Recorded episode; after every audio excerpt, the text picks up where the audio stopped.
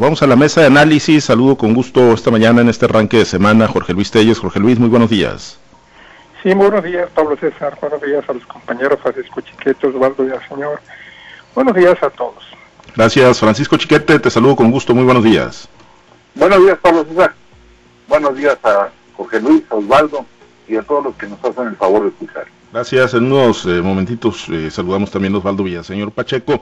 Pero bueno, vamos a los temas y bueno, estamos arrancando este lunes básicamente la segunda semana de campañas, actividades proselitistas de los diferentes candidatos, partidos, hombres, mujeres que están en la búsqueda del voto, de convencer a los ciudadanos de que son la mejor opción, la mejor alternativa, ya sea para una gubernatura, para una alcaldía, para una diputación local o una diputación federal en el marco de estos comicios importantes que tenemos en el estado de Sinaloa y que tenemos en el país y bueno, esta segunda semana, eh, pues literalmente ya la iniciaron incompletos algunos eh, de los partidos políticos porque se les bajaron o se bajó por lo menos una candidata a una presidencia municipal. Es el caso de Esmeralda Satarain, hace la Esmeralda Satarain Ruiz en Concordia. Ya este fin de semana a través de sus redes sociales, de su cuenta de Facebook, eh, dio a conocer a sus seguidores que, bueno, decidía por cuestiones y por motivos personales, dice, renunciar a la candidatura, una renuncia con carácter de irrevocable que ya fue notificada al Instituto Electoral del Estado de Sinaloa y confirmada por las propias autoridades del Revolucionario Institucional.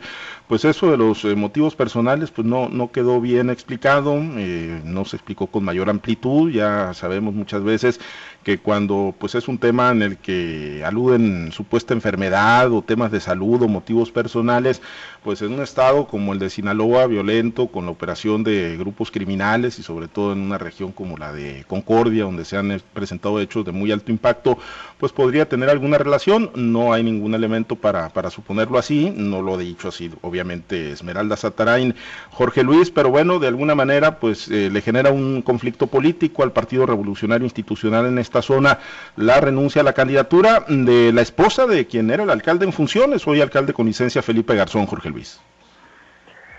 Pues eh, estas situaciones, primero, nadie renuncia voluntariamente a una posición de privilegio como es una presidencia municipal. Allí se trata de uno de los municipios pues eh, más eh, pobres económicamente hablando de la entidad. Nadie renuncia, nadie renuncia porque pues, son privilegios, ¿no? Privilegios que no los tienes en otra en otra posición y menos eh, en el sector privado.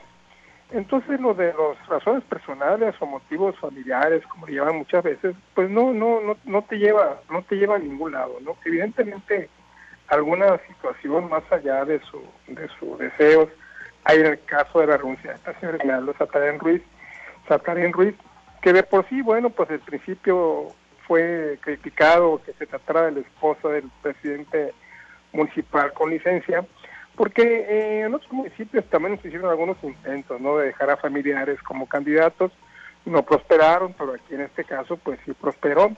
Hubo críticas, cuestionamientos, señalamientos, pero finalmente el Partido Revolución Institucional pues aprobó su candidatura y ahí estaba la señora. Creo que es la tercera o la cuarta modificación que se da en la lista original del PRI. La primera fue Guasave, la segunda fue en Escuinapa. Creo que también el candidato por San Ignacio presentó su renuncia. No tengo información porque pues ahí hay una situación mucho, muy especial en el municipio de San Ignacio, que imagino que ustedes ya, ya la conocen. Y también no estoy seguro, no, no he confirmado si renunció el, presidente, el candidato a presidente municipal de San Ignacio, pero al menos se, se presentó una serie de especulaciones que presentaría su, su renuncia. Entonces te digo, pues eh, tampoco es una situación que no se vaya a resolver. El, el PRI, los estatutos, el propio INE prevé estas situaciones, entonces tendrán que nombrar inmediatamente una candidata sustituta y lo tendrán que hacer rápidamente porque las campañas están avanzando, ya pasó la primera semana, vamos a la segunda y no hay mucho tiempo. Y en todos los municipios la verdad es que la, la pelea pues está muy cerrada entre Morena y, la coalición va por Sinaloa.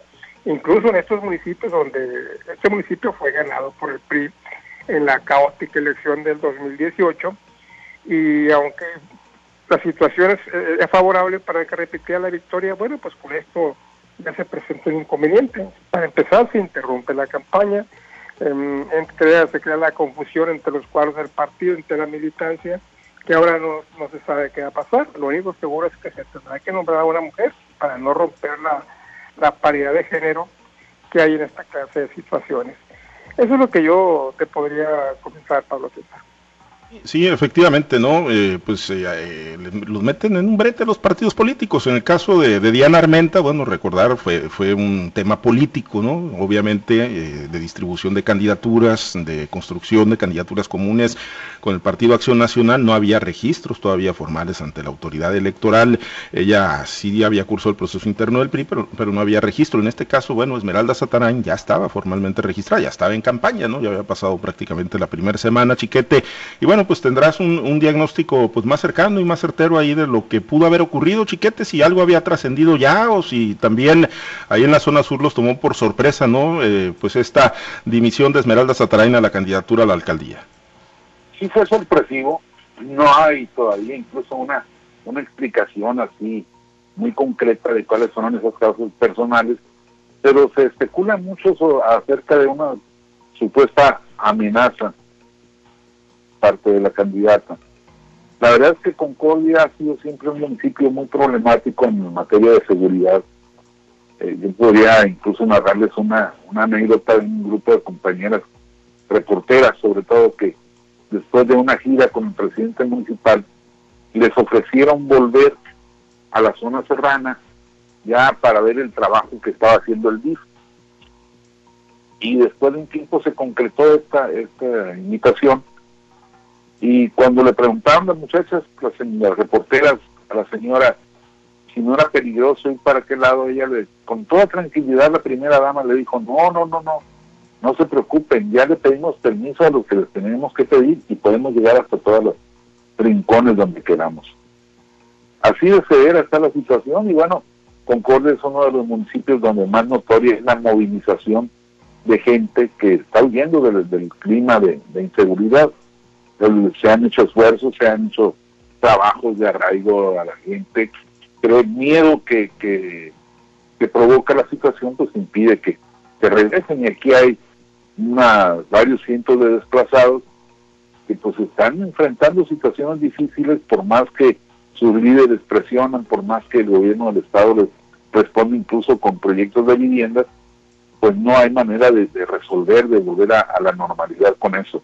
Así que este es el ambiente en el que se desarrolla esta, esta candidatura, donde seguramente o, probablemente los, pues los grupos delincuenciales quieren influir sobre, sobre el proceso electoral, no sé si beneficiando a los candidatos del otro lado, pero pues tampoco era la señora un dechado o no es la señora un dechado de popularidad, así como para decir, la quieren bajar porque pues va a ganar automáticamente las, cosas están, Jorge Luis, pues muy, muy encontradas, muy, muy equilibradas, incluso entre las fuerzas. Así que, pues esas son las expresiones que podemos atribuir por lo menos al, al fenómeno de la inseguridad. Sí, y, y, ni tampoco es Concordia ni por muchos, ¿no? El, gran semillero de votos, ¿no? O el gran veto de votos. No, tampoco. Tampoco, ¿no? Que vaya a, cambiar, ¿no? Eh, pues el escenario, que vaya a modificar el escenario estatal.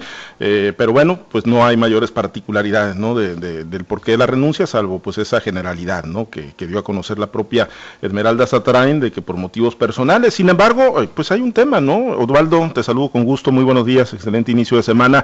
Pues el tema tema de los grupos delincuenciales, tú has hecho diagnóstico, lo has plasmado en tus columnas, influyen, juegan, lo platicábamos la semana pasada, los partidos, los candidatos como que se están volteando para otro lado, como que eh, pues en un ambiente de relativa calma y de relativa tranquilidad en Sinaloa, pues están queriendo aparentar que no es tema en la agenda o por lo menos no, no lo trajeron en la primera semana como un tema importante, pero bueno, este tema, este asunto de Esmeralda Sataray, Osvaldo, la renuncia en Concordia, eh, ya por una participación abierta de grupos que están quitando, poniendo candidatos en algunas regiones? Buenos días, profesor. Buenos días, Chiquete. Buenos días, José Luis. Y miren, eh, ¿qué podemos decir? En varias ocasiones hemos dicho que los poderes fácticos también juegan y también juegan la política en definitiva. han marcado su participación. Ahí están las narrativas, las anécdotas, de cómo en otros procesos electorales, sobre todo muy evidente del 2010 a la fecha, han estado jugando, han participado. Y en el caso de la candidata de Concordia, pues es un tema que se abordó al seno de la, de la Mesa de Coordinación para la Paz Sinaloa. Ya con eso nos podemos dar una idea de qué se trata, ¿no? más allá de las especulaciones que podamos hacer nosotros los periodistas, no tener una certeza, la versión oficial te dice que fue por motivos personales, pero ya que se lleva este tema a la mesa de coordinación para la paz, bueno, se manda lecturas muy claras de por dónde puede hacer. Y no es el único caso de que se ha especulado, ¿no? Y que se ha llevado ante la mesa. Está el caso de Aarón Rivas, está el caso de Jesús Valdés, está el caso de dos personajes de San Ignacio, uno Valls me parece, el otro Sandoval, y bueno, ya van varios personajes que, que quisieron, que quisieron figurar como candidatos, algunos llegaron, como el caso de Esmeralda, otros ni siquiera llegaron a ser candidatos, pero de que está allí la presencia y el sospechosismo, pues ahí está sembrado, eh, y ratificando lo que otras ocasiones hemos dicho, pues que los poderes fácticos también jueguen en los procesos electorales. Por donde jueguen, bueno, pues hay que empezar a ver nomás eh, quién, qué partido está proponiendo, de qué partido los están bajando, y para darnos una idea de dónde pueda estar jugando en esos casos los poderes fácticos también. Es, es, una realidad que aunque se volteen para otro lado los candidatos y los partidos y que no pretendan traerlo, yo no sé si no lo van a abordar, tendrán que abordarlo más temprano que tarde. Eh, el tema de la inseguridad, pues bueno, eh, ahí están algunos hechos, aunque insistir mucho en este caso, ¿no? De, de, Esmeralda Sataraina ahí en Concordia, no hay una versión de ella ni de nadie todavía que haya sido pues por esa razón, pero como lo apunta Jorge Luis, pues nadie, nadie renuncia, ¿no? Eh, a una posición de privilegio, a una candidatura, ¿no? Como la que tenía Esmeralda Satarain a la presidencia municipal de, Concordia. Bueno, el tema del Instituto Nacional Electoral, eh, Jorge Luis, pues ahí está, bajo asedio, bajo fuego, y ahí está, pues con un plantón permanente por parte, pues sitiado prácticamente el INE en la Ciudad de México por parte de Morena, ahí está el líder nacional Mario Delgado, está Félix Salgado Macedonio, llegó con una caravana, cientos de personas, pues están a la expectativa de que el Instituto Nacional Electoral resuelva, luego de la instrucción que le giró el TRIFE, que resuelva si se le va a restituir o no la candidatura a Félix Salgado Macedonio. Hay una pues gran defensa, quien lo hubiera pensado, ¿no? Después de todo lo que se dijo, de todo lo que se ha manejado y de todas las acusaciones que pesan en contra de Félix Salgado Macedonio, pues la defensa tan férrea que estaría dando Morena de su candidatura, pero bueno, esa, esa es otra historia. Su candidatura se le canceló por temas de fiscalización y el INE mañana tendrá que resolver si, si se mantiene ese resolutivo inicial o si se modifica y se le da la candidatura a Félix Salgado para que ya se vaya Guerrero. Y hay una advertencia que está lanzando Félix Salgado Macedonio, Jorge Luis, que eso es lo que en lo personal me parece pues todavía más preocupante, ¿no? Dice, o me restituyen la candidatura o no va a haber elecciones en Guerrero. Pues el árbitro electoral, eh, Jorge Luis, tendrá la capacidad, como lo ha dicho Lorenzo Córdoba, de, de mantenerse fuerte y de no doblegarse ante este tipo de presiones. Pues eso, esa amenaza de que si no me restituyen la candidatura no habrá elecciones, pues cada una idea de la magnitud de, la soberbia y el cinismo de este impresentable, como le llama el amigo Chiquete Félix Salgado Macedonio, a la gobernatura de, Guerrero. Y qué bueno que recuerdas tú que esto no, que esto ya no es por, por las denuncias que tiene de acoso sexual, de violador y de quién sabe cuántas cosas más en Guerrero, sino que es porque simplemente no cumplió con una disposición administrativa del INE, en el sentido pues, de que se, debe, se deben comprobar todos los gastos de campaña, informar los gastos que, los gastos que se hacen y presentar los comprobantes correspondientes. En un momento dado eso dijeron pues que no hicieron gastos de campaña porque no hubo pre-campaña, porque simple, simple y sencillamente el método de selección de, de, Moreno pues no, no contempla una pre-campaña porque es una, una encuesta, como le llaman ellos, que es la que define finalmente quién es el candidato y que por lo tanto no era necesario presentar esos gastos de campaña, pero la verdad es que sí, sí lo hicieron, y Chiquete lo dijo puntualmente la última vez que tocamos el tema, sí hubo gastos de pre-campaña o gastos que no se registraron y mucho menos se comprobaron. Entonces, pues el INE tiene que ser parejo, parejo para todos, no, no únicamente eh, tiene que obligar a respetar la ley a los candidatos. Hay muchos que creen que porque son de Moreno, porque son del PRI, no están obligados a acatar la ley, cuando pues todos, todos están obligados a, a acatar esos principios, y no, pues imagínate, esto sería un verdadero, relajo.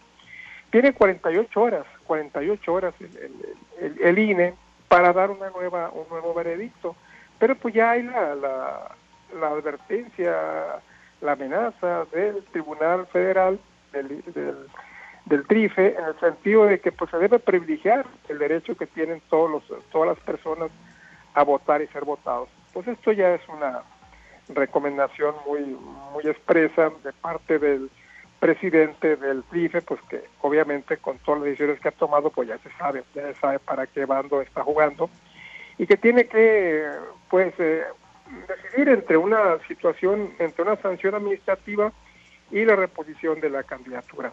Cierto que el presidente del INE ha dado muestras de que los tiene bien puestos y sabe muy bien a quién se está enfrentando, lo sabe perfectamente bien a quién se está enfrentando y sin embargo sí, sigue firme en su decisión.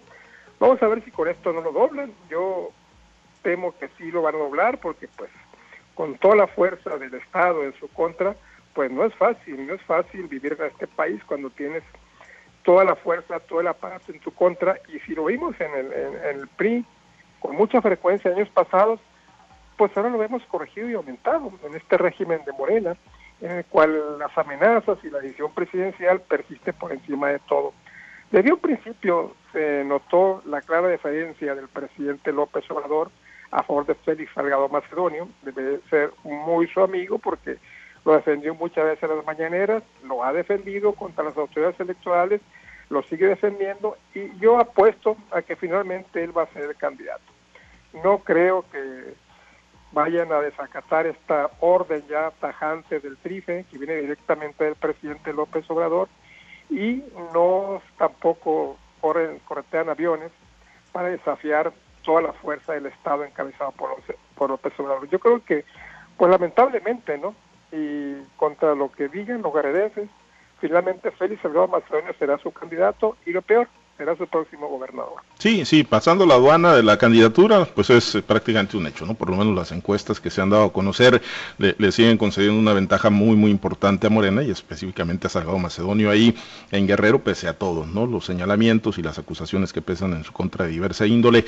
Y bueno, eh, Chiquete, pues eh, la advertencia ahí está, si no me dan la candidatura no habrá elecciones, yo creo que pues es todavía una amenaza, una pues advertencia todavía pues mucho más seria, mucho más fuerte, ¿no? Que cuando, bueno, las hacía el propio Andrés Manuel López Obrador, porque pues era cuando, después de que se realizaban las elecciones, o sea, sus seguidores permitían la realización de elecciones, ya después desconocía las instituciones, las mandaba al diablo, ¿no? Pero pues permitía, ¿no? Y se ponía la banda presidencial y se declaraba presidente legítimo, pero todo era después de que se desarrollaba el proceso electoral. Aquí la advertencia es no permitir que los guerrerenses puedan elegir libre y democráticamente a quién será su próximo gobernador si él no aparece en las boletas, chiquete. Sí, es una muestra de prepotencia absoluta, absurda.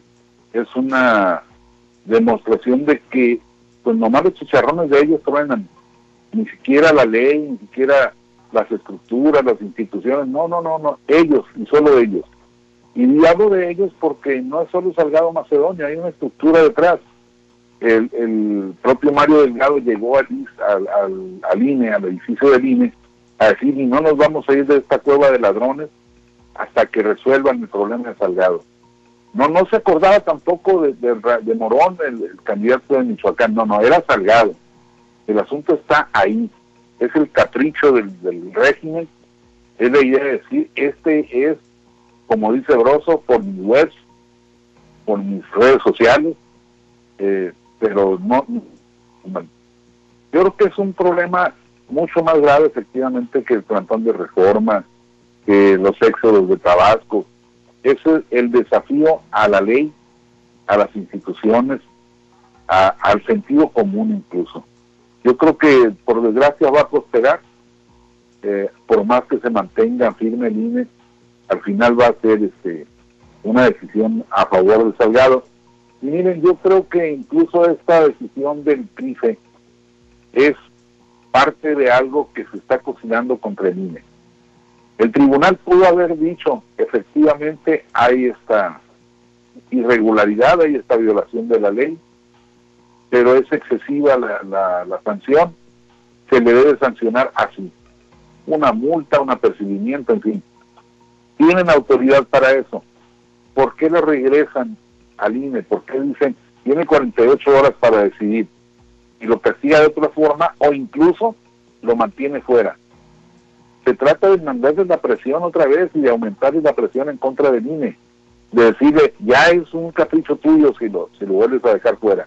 Ya no importa que viola la ley, eso ya está decidido que sí. Pero no debe quedar fuera ni siquiera por eso. Entonces creo que se trata de una forma de seguir debilitando la imagen del INE, de alcanzar el propósito que tuvo el propio Salgado Macedonio y el propio Mario Delgado, de decir, hay que es de destruir al INE, ya no más. Y bueno, el día que terminen ese cometido, pues el país va a tener un regreso, una regresión muy grave y muy lamentable. Pues sí, eh, por lo pronto pues ahí está sometido a pues fuego, ¿no? Y directo y como bien lo apuntas, ¿no? Esta también expresión que, que tuvo el propio eh, Mario Carrillo Delgado, ¿no? De que pues ahí está la cueva de los famosos ladrones. Osvaldo, pues el tema Salgado Macedonio ha generado una, una presión, un desgaste eh, sobre el árbitro electoral. Yo he escuchado a muchos, muchos ciudadanos, muchos intelectuales, muchos pues gente de la opinión pública, ya no digamos partidos que, bueno, pues ven and eh, totalmente preocupante, ¿no? Esta, este, este, desgaste que le está generando Morena al Instituto Nacional Electoral y que, bueno, pues sería para qué, Osvaldo, para ya deslegitimar, desacreditar al árbitro electoral de cara eh, a lo que va a ser el resultado del, 6 de junio o de cara a lo que ya refería Chiquete, que lo dijo hace unos días también, hace unas semanas Mario Delgado Carrillo, ir en la búsqueda de la exterminación del Instituto Nacional Electoral y también que desde el actual régimen de, de Morena y del presidente López Obrador apoderarse de la organización de las elecciones? Mira, yo creo que esto se traduce en dos frases. La primera es de Aristóteles. Dice, el Estado más justo es aquel que todos garantiza que seamos ante la ley. Cuando el Estado ya no te garantiza que todos tengamos los mismos derechos y las mismas obligaciones, el que falla no son las instituciones encargadas de aplicar la ley, es el propio Estado el que está fallando. Y bueno, otra es, en México no se castiga a los corruptos ni a los que violan la ley, solo se castiga a los desalineados.